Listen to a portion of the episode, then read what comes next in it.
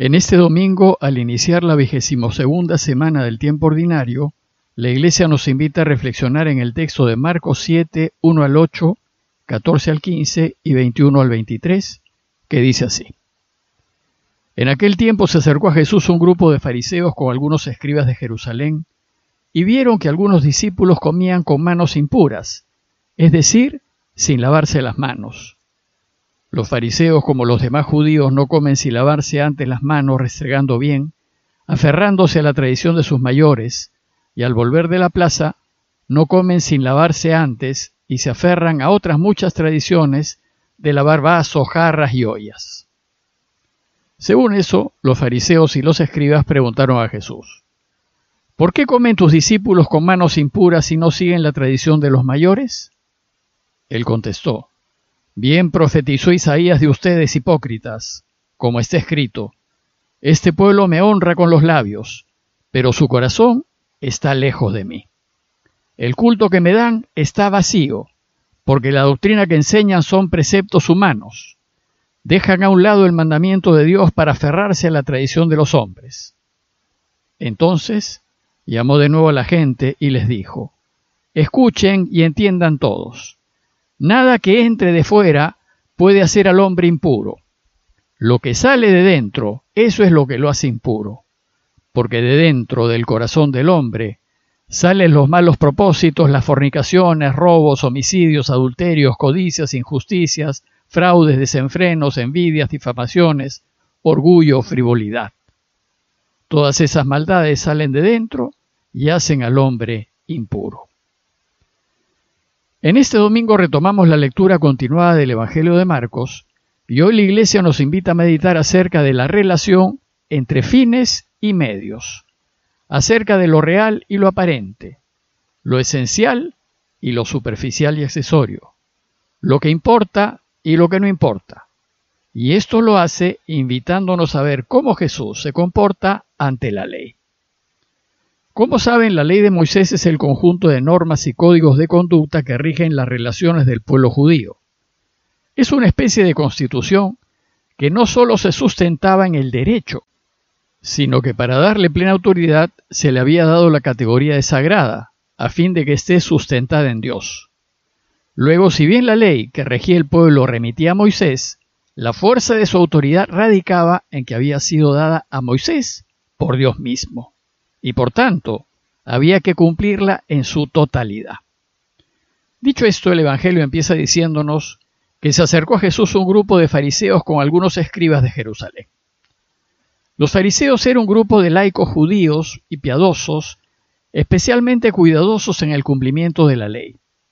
Eran buenas personas y con buenas intenciones, pero escrupulosas con respecto al cumplimiento de la ley, pues estaban convencidos de que si cumplían la ley en todos sus puntos, entonces se apuraría el reinado de Dios y éste podría reinar.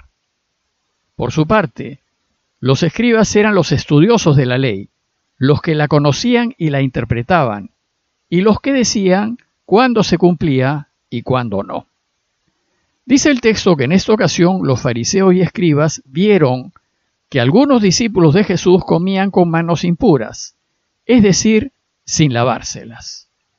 Sucedía que la ley tenía normas muy claras con respecto a todo lo relacionado al comer, y parece que ni Jesús ni sus discípulos las estaban respetando. Según la tradición judía, había que purificarse las manos, es decir, seguir un rito religioso que consistía en lavárselas como señal de quitarse las inmundicias interiores.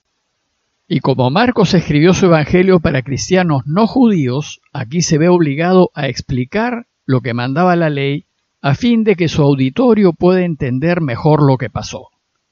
Por tanto, haciendo un paréntesis en su relato, Marcos nos dice, los fariseos, como los demás judíos, no comen sin lavarse antes las manos restregando bien, aferrándose a la tradición de sus mayores, y al volver de la plaza, no comen sin lavarse antes, y se aferran a otras muchas tradiciones legales como son las de lavar los vasos, jarras y ollas. Una nota. Los especialistas sostienen que este tipo de ordenanzas contenidas en la ley tuvieron probablemente su origen en una preocupación por cuidar la salud y mantener la vida. Por ejemplo, la prohibición de comer carne de cerdo tal vez buscaba evitar la triquinosis. Y al estar en la ley de Moisés, estas prohibiciones se sacralizaban y se garantizaba su cumplimiento. Entonces, cuando los fariseos ven que Jesús y sus discípulos se saltan la ley, preguntan, ¿por qué comen tus discípulos con manos impuras y no siguen la tradición de los mayores? Los escribas y fariseos, en lugar de acusarlo directamente a él, acusan a sus discípulos y le dicen, ¿por qué los tuyos no respetan la ley? Pues por no respetarla han caído en impureza legal y tú lo has permitido. Ante esa llamada de atención, Jesús reacciona con dureza y citando a Isaías los llama hipócritas. Bien profetizó Isaías de ustedes hipócritas, como está escrito. Este pueblo me honra con los labios, pero su corazón está lejos de mí. El culto que me dan está vacío porque la doctrina que enseñan son preceptos humanos. El hipócrita es el falso, el que aparenta rectitud, pero cuya intención no es recta. Es el que dice una cosa pero pretende otra. Es el que se fija en las formas pero deja de lado el fondo. El que aparenta, el que se queda en lo visible, en lo exterior, pero deja de lado lo real y verdadero. Es el que da más valor a lo que se ve que a la verdad y al fondo mismo de las cosas. Y Jesús llama hipócritas a los escribas y fariseos, porque se preocupan más por la literalidad y por la forma de la ley que por su espíritu. Les dice que han hecho del cumplimiento de la ley un absoluto, dejando de lado su sentido, y por eso la aplican sin misericordia. Y evitan lo que la ley está tratando de hacer, que es proteger la salud y la vida.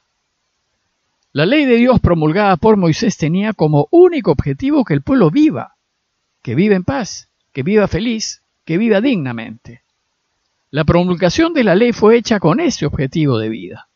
Es decir, fue dada para que los judíos sean buenos y no para que parezcan buenos, para que vivan una vida auténtica y coherente y no una vida falsa de formas y apariencias. Sin embargo, con el tiempo, este fin se distorsionó y olvidándose de lo que busca la ley, que es ayudar a vivir, los fariseos la aplican literalmente, es decir, aplican la forma y no el fondo, aplican la letra y no el espíritu. Y como dice San Pablo con frecuencia, la letra mata. En esta ocasión Jesús enfrenta a los fariseos porque estos acusan a sus discípulos de comer, como si comer fuese contrario a la voluntad de Dios.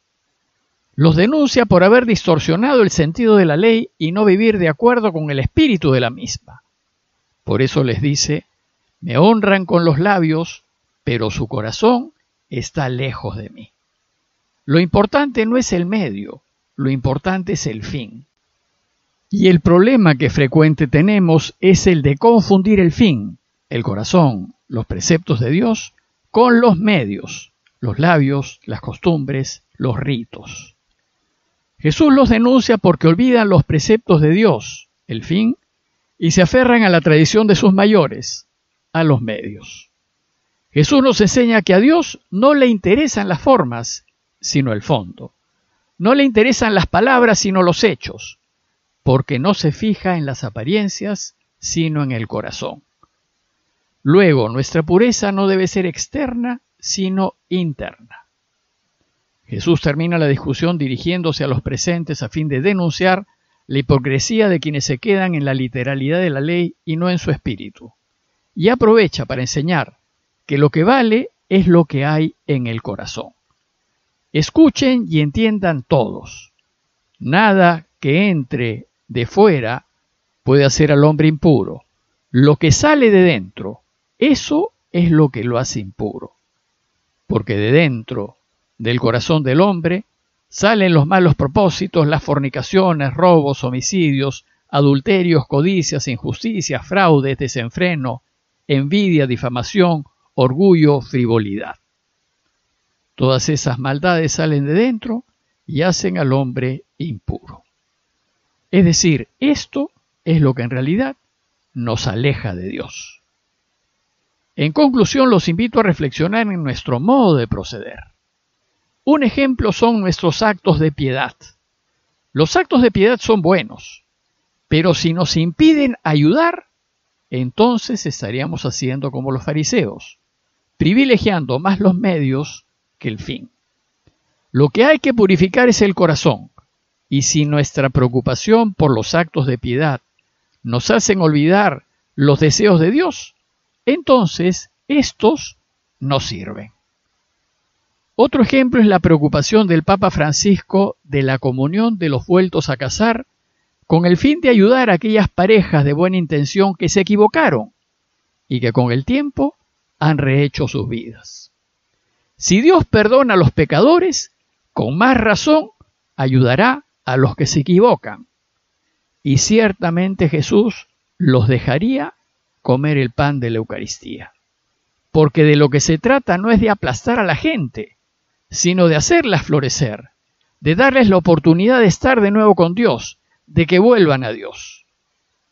Otro ejemplo a considerar es que tal vez deberíamos darle más importancia a nuestros ejercicios espirituales que a cómo nos vemos físicamente, a nuestras dietas y a nuestros ejercicios físicos. Pidámosle a Dios su gracia para que veamos la vida con sus ojos y actuemos según su corazón, y para que no impongamos a los demás lo que Él no les impondría. Parroquia de Fátima, Miraflores, Lima.